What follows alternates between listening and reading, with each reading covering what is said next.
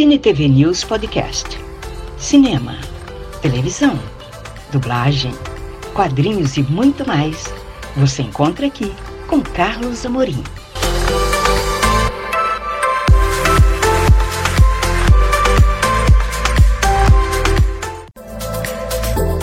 Neste especial Star Trek, você vai conferir uma entrevista exclusiva com o editor de quadrinhos da Editora Abril, pai do movimento Tracker, Sérgio Figueiredo. Vem comigo!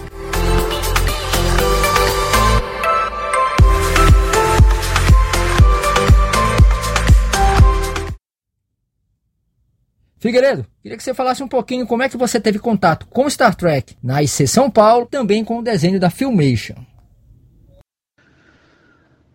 Quando Star Trek estreou em 1966 nos Estados Unidos, uh, eu mal tinha acabado de, de nascer, né?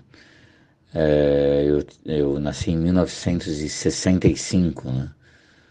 Quando estavam produzindo o, o segundo episódio piloto, já com o Capitão Kirk, né?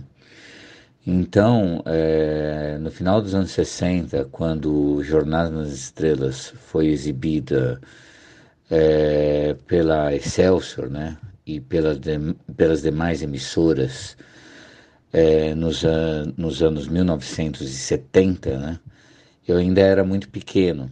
Né. Eu lembro, é, quando criança, com, é, sei lá, cerca de 6, 7, 8 anos, de, de ver alguns episódios assim de, de relance, mas não de acompanhar.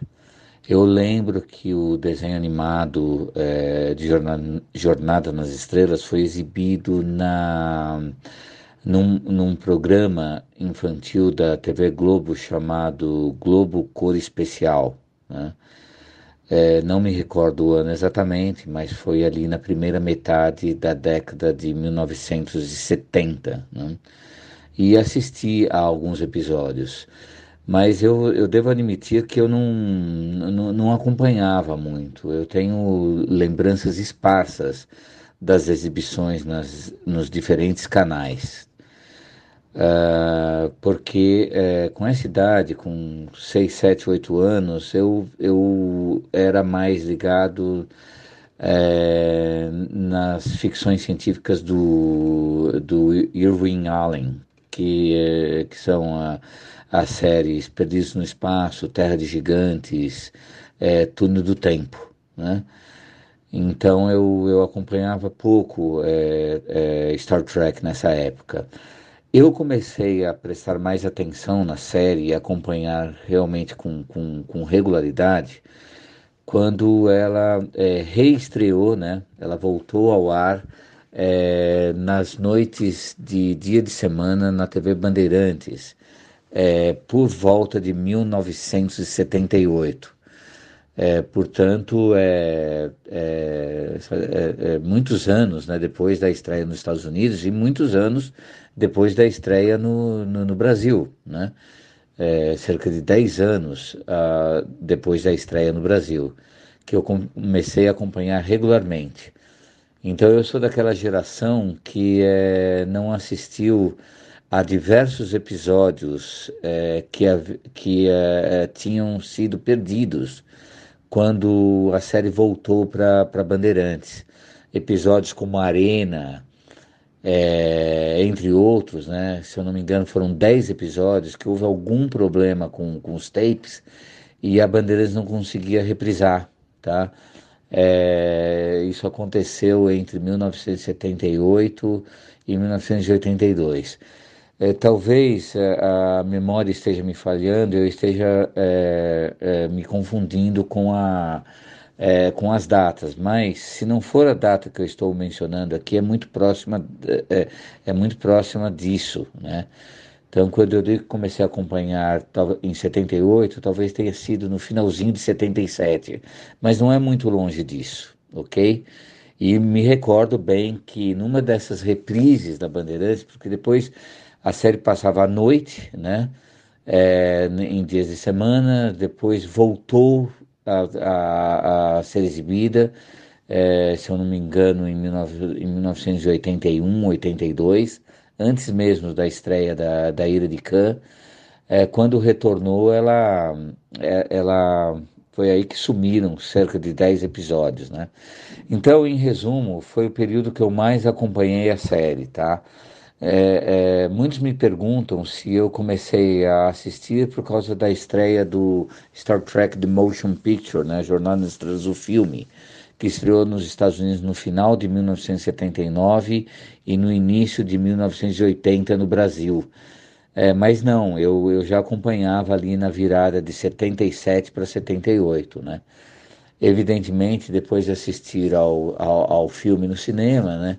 Eu, eu fiquei mais empolgado. Mas, ah, é, é, curiosamente, depois que o, o filme estreou, logo depois que o filme estreou, em março de 1980, março, abril de 1980, a Bandeirantes parou de exibir a série. Ela passou o restante do ano de 1980 e 1981 é, praticamente inteiro sem reprisar, né?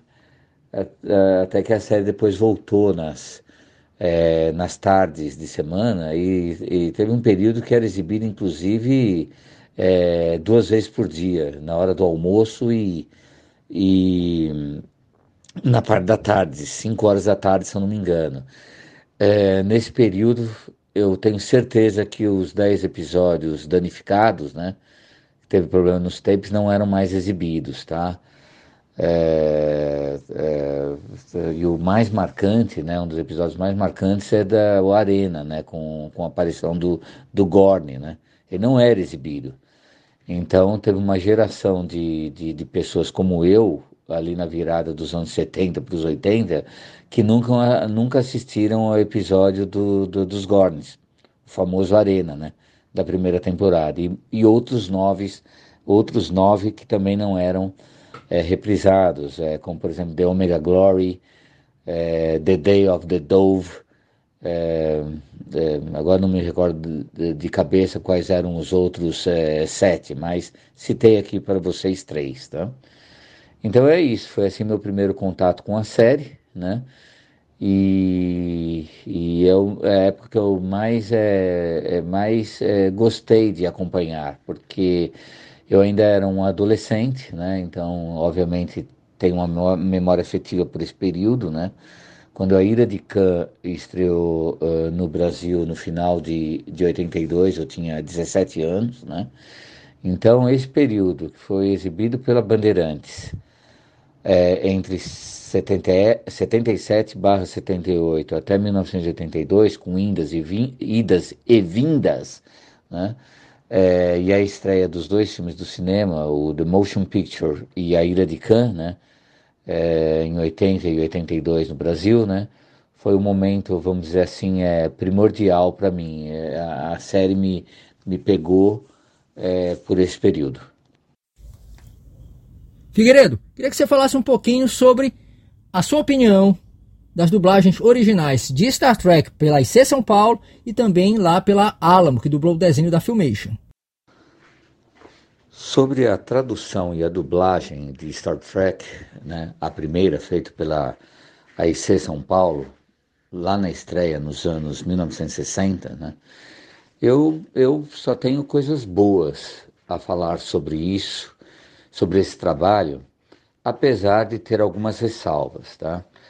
Antes de tudo, eu gostaria de fazer um comentário sobre a diferença entre tradução e dublagem, tá? Tradução é uma coisa, tradução necessita de um conhecimento técnico, tá? Que resolva bem a transferência da informação da língua inglesa, ou seja, qual for a língua, para o português, tá? Então você pode ter uma boa tradução e uma dublagem ruim, ou seja, a pessoa que está traduzindo o texto tá, é, passa um bom texto para os dubladores, mas os dubladores são atores ruins, pouco compromissados e podem fazer a dublagem sem emoção, é, sem carisma, sem a boa adequação do, do, do, da voz do personagem original com o, é, com o dublador brasileiro, tá? Então você pode ter uma dublagem ruim apesar de uma tradução boa, né? Há vários casos assim na TV brasileira, tá? E pode ser o, o, o, o contrário, né? Você pode ter, ter, até ter dubladores comprometidos, empolgados, envolvidos, é, que transmitem emoção, uma voz bem adequada ao, ao, ao personagem, mas você pode ter uma tradução. Olá, tudo bem? Eu tenho um convite especial para você. Olha só, acompanhe o Cine TV News virtual nas redes sociais: Facebook, Instagram, YouTube e Twitter e saiba tudo sobre o mundo do entretenimento. Te espero lá!